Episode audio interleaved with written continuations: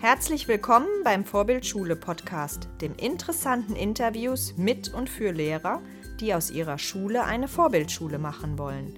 Mein Name ist Anne Tomjuk und ich bin Lehrerin an der beruflichen Schule in Korbach und Bad Arolsen. Hallo, schön, dass wir zusammengekommen sind. Ich sitze hier mit Ines Wieler, richtig? Ja, ja ne? genau. Mit Miriam Gronet und mit Elke Noah. Und ich freue mich, dass das geklappt hat, dass wir uns hier auf dem Barcamp jetzt persönlich treffen und dass ihr für den Vorbildschule-Podcast zur Verfügung steht. Mich würde erstmal interessieren, wie habt ihr euch kennengelernt? Wie seid ihr zusammengekommen? Twitter. Twitter? Ganz einfach Twitter. Ganz einfach Twitter. Genau. Und dann ist das Treffen im persönlichen irgendwann zustande gekommen. Erste Kontakte über Twitter und dann bei den ersten Veranstaltungen. Ich glaube, Ines habe ich mal auf der Exciting Edu das erste Mal kann, in Berlin ja, ja. gesehen und Miriam vielleicht auch sogar bei der gleichen. Ja, das kann sein. Also Exciting Edu haben wir auch schon ja, zusammen. zwei oder drei Jahre. Ja. Mhm. Und ihr organisiert jetzt das Barcamp oder macht ihr noch weitere Sachen, die ihr zusammen macht? Wie sieht eure Zusammenarbeit aus? Na, wir haben erstmal gedacht, wir haben uns bei ganz vielen Veranstaltungen ja fast bundesweit getroffen, immer wieder. Und dann haben wir gesagt, ist, wir fahren immer so viel für unsere Leidenschaft. Wir können eigentlich auch mal was in der Region selber anbieten, weil hier gibt es so wenig. Mhm. Genau, man, man ist viele oder oftmals in Richtung Westen, sage ich mal, wirklich gefahren, außer Berlin, um zu solchen Veranstaltungen zu fahren. Und dann haben wir gesagt, in Sachsen-Anhalt, weil wir nur alle drei von hier sind, die lokale Verbundenheit eben auch. Und dass wir gesagt haben, wir müssten also hier noch ein bisschen zeitgemäßes Denken etablieren. Im Osten. Genau, etablieren.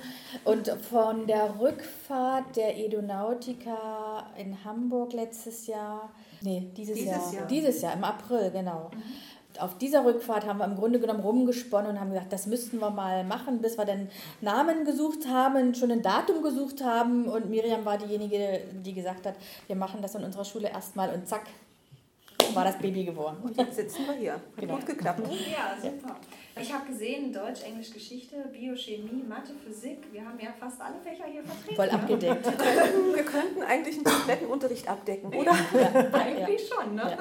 Ja. ja, super. Ja, und ich habe zum Beispiel auch gedacht, normalerweise Nordhessen. Ich orientiere mich eher nach Südhessen oder dann nach südlich.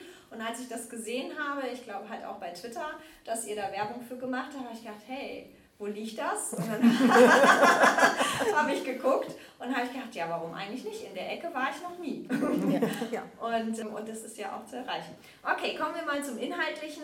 Digitale Transformation ist immer was, was zum Beispiel Ines bei dir auf, der, ähm, auf deiner Webseite auch immer steht. Was bedeutet das für dich? Großer Begriff. Mhm größere Bedeutung, würde ich sagen, lässt sich auch sicherlich nicht so einfach fassen. Digitale Transformation würde ich jetzt nicht nur im Bildungsbereich sehen, sondern eigentlich alle Lebensbereiche. Und mhm. das ist das, was sich dann auf Bildung auswirkt. Mhm. Auch die, die heute vielleicht das erste Mal beim Barcamp sind und sagen, oh, ich kann mich erinnern, irgendjemand sagte, das sind jetzt alles neue Ausdrücke, ich muss mir ein Wörterbuch anschaffen.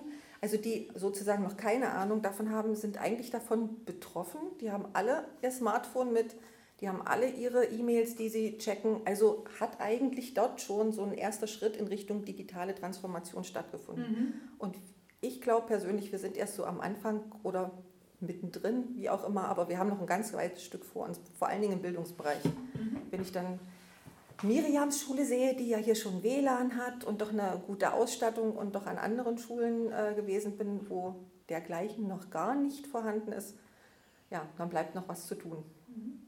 Also, dass man eine gewisse Ausstattung zur Verfügung stellt ähm, innerhalb der Schule. Was, was gibt es noch, was in dem Bereich auf jeden Fall existenziell ist? Naja, es ist halt äh, nicht nur wir als Lehrer, äh, auch die Schüler benutzen ja die digitalen Medien eigentlich im Leben ständig und dann kommen sie in die Schule und dann sollen sie plötzlich das alles wieder vergessen haben und schön mit Schulbuchtafel und Kreide wieder arbeiten, was ja auch nicht schlimm sein muss, oder, aber man kann natürlich auch von den äh, neuen Medien profitieren und äh, zum Beispiel kollaborativ zusammenarbeiten oder so einfach diese Chancen nutzen und nicht die, die Augen davor verschließen.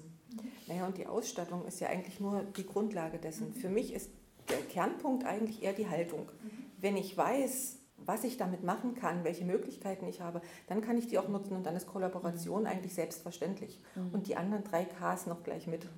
Und doch ist es so, dass beides eben sich bedingt. Ja? Die Haltung ist das eine, aber so wie vorhin in dem Workshop, wo es um E-Twinning und um Lernen mit Freunden in aller Welt ging, ich habe eben angefangen, ein E-Twinning-Projekt zu organisieren oder wollte das organisieren, aber und die Ausstattung der Schule war eben nicht so, dass ich mit Schülern eben ständig im Internet arbeiten kann und so weiter. Und dann, dann hemmt einen das, die eigene, das eigene Engagement wird dann so ein bisschen unterdrückt und letzten Endes ist dann eben doch beides, was sich bedingt. Die Haltung ist es, aber auch die entsprechende Ausstattungsvoraussetzung. Mhm.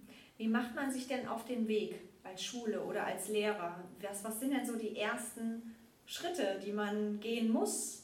Als Lehrer könnte ich jetzt wieder sagen Twitter. Mhm. ja, okay. ja wo, wo, wobei ich sagen muss, ich glaube, es ist noch ein großer Unterschied, ob man jetzt als einzelner Lehrer sich auf den Weg macht oder als Schule.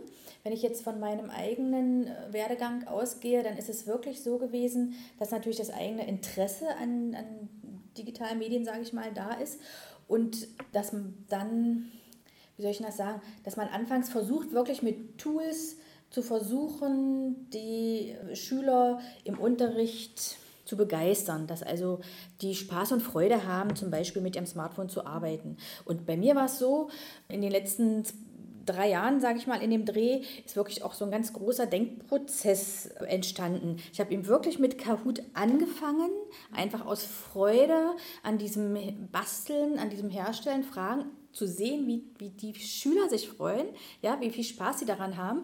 Und dann über noch das nächste Tool und noch ein Tool und noch ein Tool. Dann kam eine digitale Tafel, aber kein Smartboard, sondern so ein Whiteboard mit einem interaktiven Beamer dazu.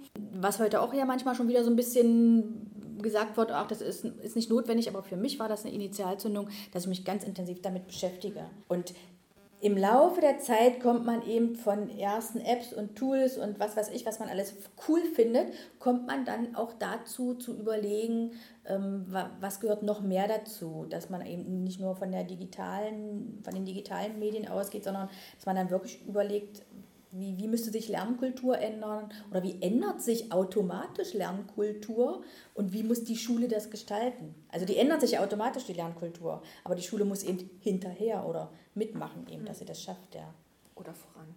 Und das ist natürlich total schwer, finde ich immer, wenn man, wenn ich meinen eigenen Weg sehe als Lehrerin und jetzt aber die Leute mitzunehmen und in einem ganzen Kollegium mm, das mitzunehmen, das ist ein ganzes Stück schwieriger. Mhm. Also vom Einzellehrer zum, glaube ich, das zum ist Kollegium, hm. zur Schulleitung hm. oder wie auch immer dann zur Schule.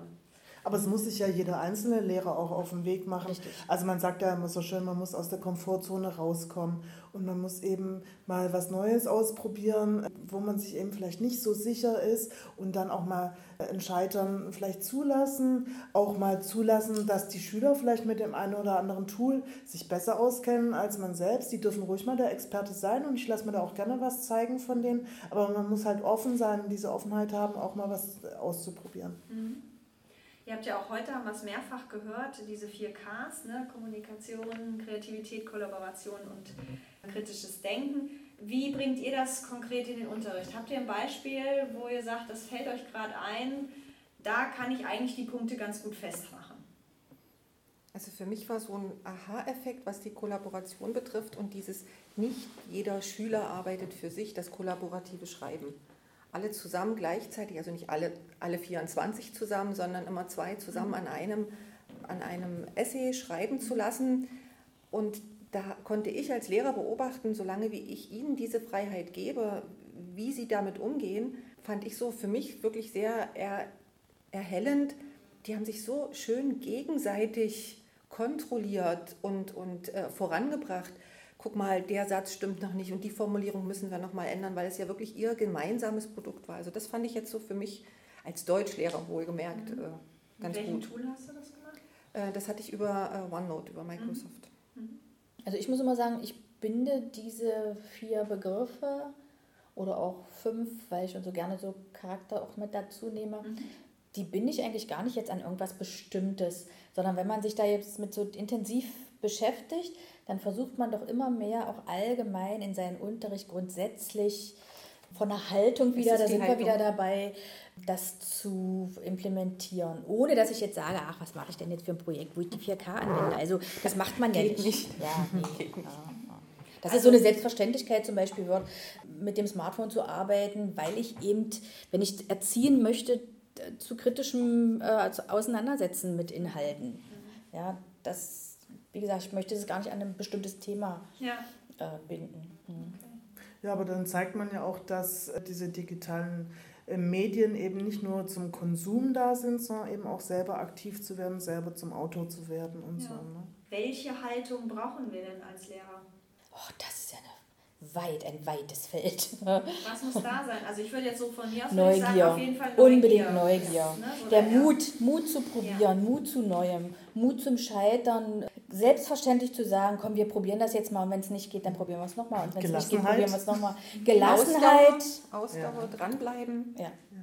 Das sind immer so diese klassischen Schlagwörter aus dem Englischen, die mir da einfallen, Open Mindset oder sowas. Mhm. Aber das klingt auf der anderen Seite auch schon wieder so abgedroschen.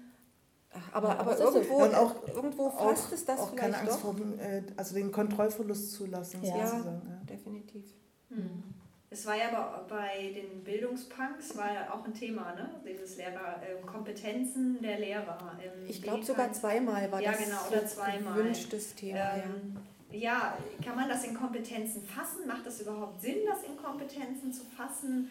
Was muss denn ein, ein Lehrer für Kompetenzen haben oder erwerben? Oder wenn jemand sagt, eigentlich würde ich gern mitmachen, ich weiß nur nicht wie und was, was braucht er dafür oder die?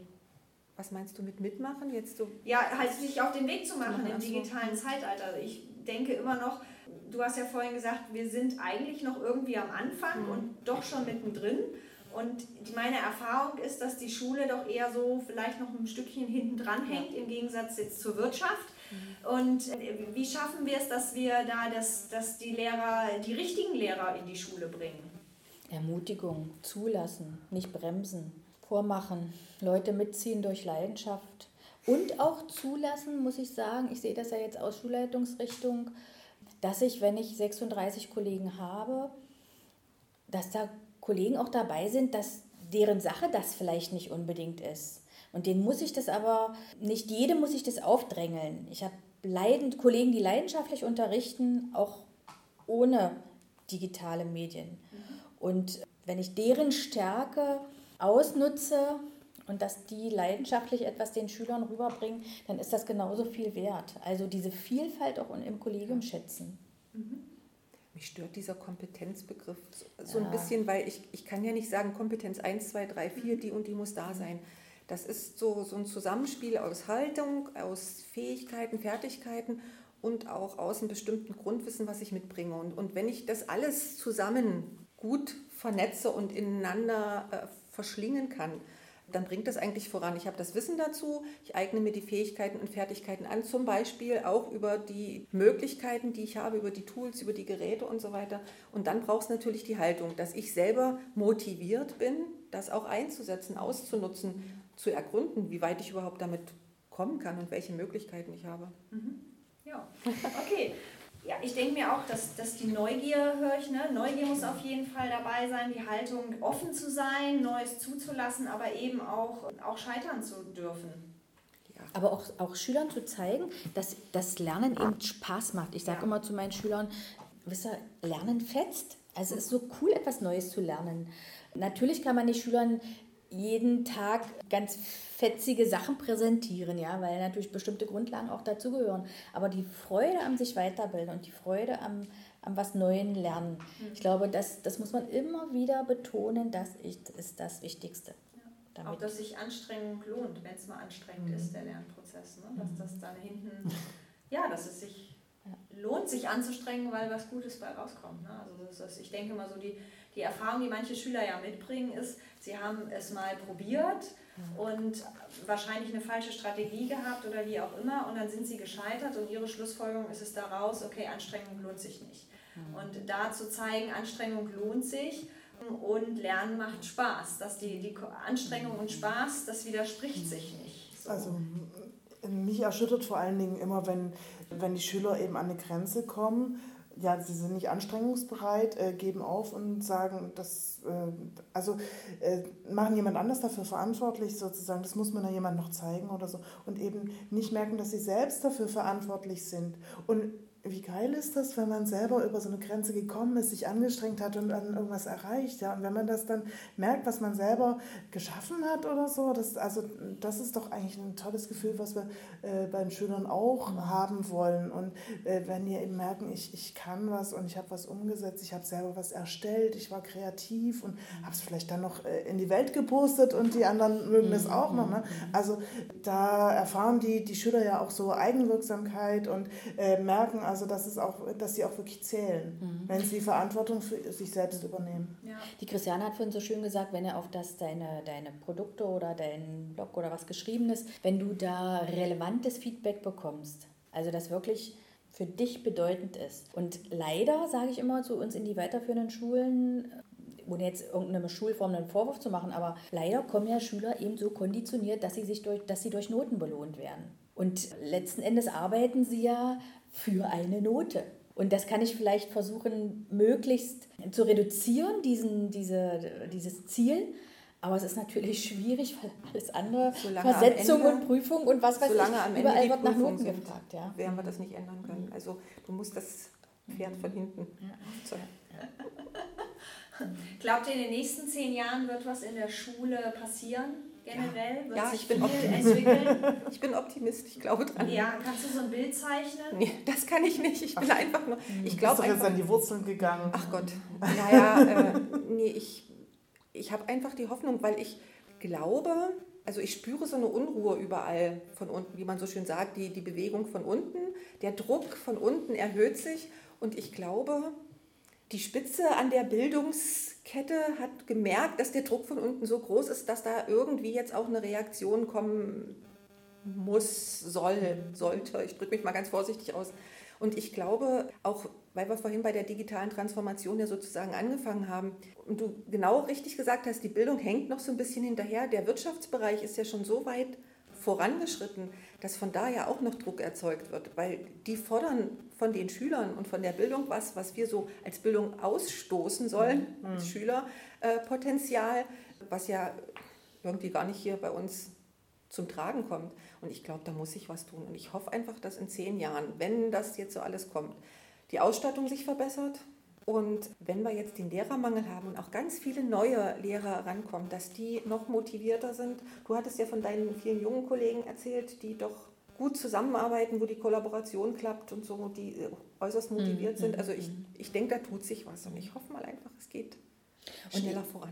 Und ich denke manchmal, der Lehrermangel, vor dem wir jetzt natürlich erstmal ein bisschen Schiss haben, Angst haben, dass, dass Schule überhaupt dann noch funktioniert, ja, wenn nicht genug Leute da sind, zwingt einen aber vielleicht auch dazu, radikal bei manchen Dingen neue Lösungen finden zu müssen. Mhm. Und dazu gehört vielleicht dann auch ein Stück weit mehr Lernen über andere Medien zum Beispiel. Ja, bloß so, äh, das jetzt weiter auszuführen wäre sicherlich zu viel, aber ich denke immer, so eine Notsituation zwingt einen vielleicht dazu, Schritte zu gehen, die man sonst in einer komfortablen Situation vielleicht nicht gehen würde. Mhm. Ja. Wir haben die Komfortzone verlassen. Auf jeden Fall. Ich hoffe, wir bleiben dabei. Ähm, die letzte Frage wäre noch, könnt ihr noch mal vielleicht auch einige Dinge noch mal zusammenfassen, für euch sagen, was für euch eine vorbildliche Schule ist? Was wäre die ideale Schule? Ihr könnt es auf der Ebene machen, wo ihr anfangen wollt. Entweder beim Lehrer, als Kollegium oder als Institutionsschule oder ja, welche Ebene ihr am liebsten ansprechen möchtet? Ich wiederhole mich da jetzt gleich bei dem, was ich zu Miriam und äh, Martina vorhin gesagt habe. Wenn ich mir jetzt eine Stelle suchen müsste, würde ich hier anfangen. An der An Gesamtschule im Gartenreich. Genau, an der Gesamtschule im Gartenreich.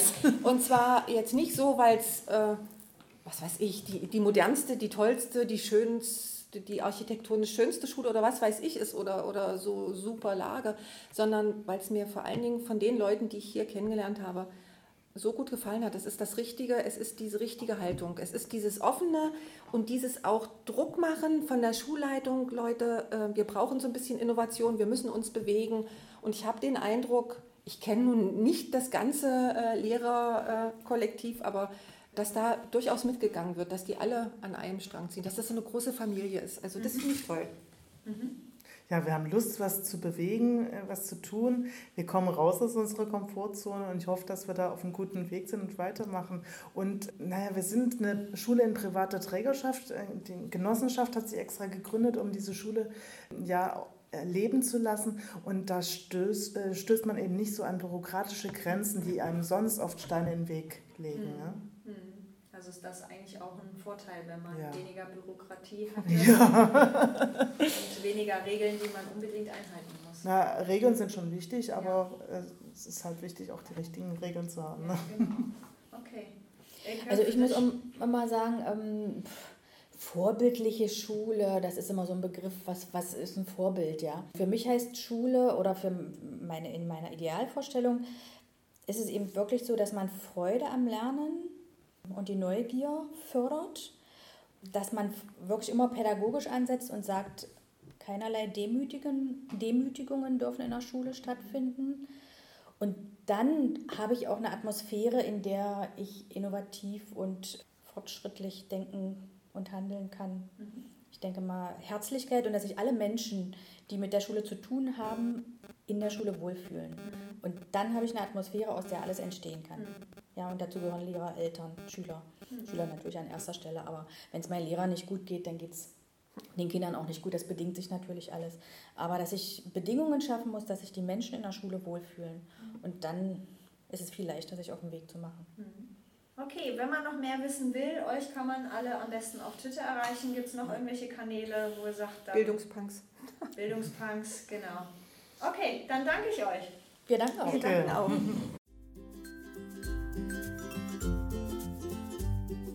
Wenn euch der Podcast gefallen hat, klickt auf www.vorbild-schule.de slash podcast. Dort findet ihr alle Infos zum Abonnieren und Diskutieren der Inhalte.